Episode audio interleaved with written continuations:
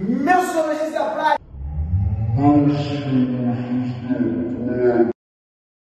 Meus senhores da prática, agachamento, um dos movimentos que mais traz debate dentro da nossa área. Eu quero desmistificar com você em menos de 3 minutinhos essa jossa.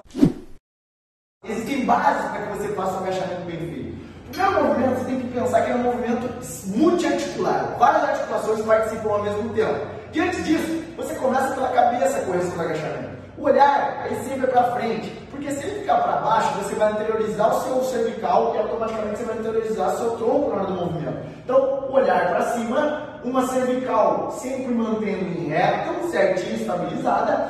A barra, ela vai descer na linha do seu trapézio e não aqui no ossinho da sua cervical. Porque além de te, der, te, dar, te gerar dor, isso aí pode promover algum problema futuro. Além de ficar chamando a atenção para que seus alunos usem a porra da almofadinha aqui. Para que essa jossa barra aqui na crista superior da sua escápula, no trapézio. Os cotovelos, eles são para baixo, alinhados com o tronco levemente para trás. Por que levemente para trás, professor Adonis? Porque automaticamente quando você roda externamente o seu cotovelo, você ativa a sua cintura escapular os seus eletores de coluna, que são os músculos responsáveis pela estabilização do movimento.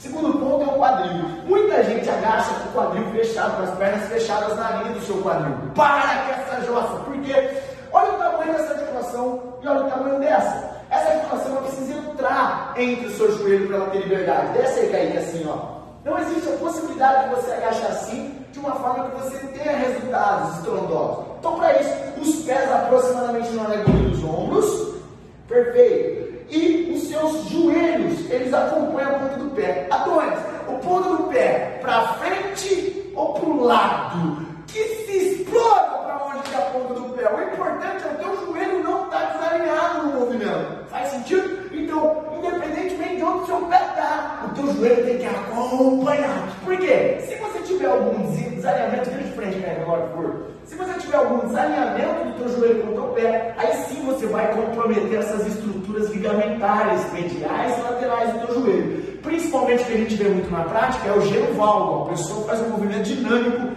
em válvulo. Então, por que o pezinho para o lado? Porque automaticamente quando ela tem que acompanhar a ponta do o joelho com a ponta do pé, ela vai jogar o joelho dela para fora, dando liberdade para o quadril e estabilizando melhor a articulação. Diante disso, o movimento ele começa lá em cima que a base para você gerar o agachamento é olhou para frente, primeira coisa, empina o bumbum e vai jogando ele para trás. Automaticamente, quando você empina o seu bumbum, no começo, empina o bumbum aí, empina o bumbum, você já transfere toda a força para a cadeia posterior que evita com que a pessoa tire a ponta do pé do chão, promovendo uma sobrecarga na articulação do seu joelho. Então, joga o bumbum para trás e aí sim ela vai descendo, ao passo que ela vai descendo, ela vai garantindo que o joelho está acompanhando a ponta do pé, descendo o máximo de amplitude que ela consegue sem perder a postura e sobe pressionando o pé no chão e contraindo o glúteo forte. Lembra, agachamento é um movimento de pra cá, infeliz... Que deselegante. Né? Totalmente né? deselegante. Estava... Glúteo e não somente de pé. Então lá embaixo você vai pensar em estender quem? Desce, subiu, estendeu, glúteo. Estende, contrai forte, abdômen contraído, olhar sempre para frente, mais duas vezes, cai, por favor, joga o quadril para trás, subiu. Excelente. Esse é o agachamento. Principais erros: cervical baixo, tronco inclinado, rotação muito exacerbada externa ou interna de cotovelo, vai perder a barra, musculatura da, da cintura escapular não tensionada, coluna também perdidos, quadril sem liberdade para poder ser encaixado, perna muito fechada, e o calcanhar saindo do chão, promovendo uma sobrecarga no joelho, ou também o seu joelho desalinhado com a pontinha do pé. Portanto, professores da prática, em menos de 5 minutos nós entendemos a base rapidamente do agachamento. Senadores, o, pé, o joelho não pode passar da ponta do pé.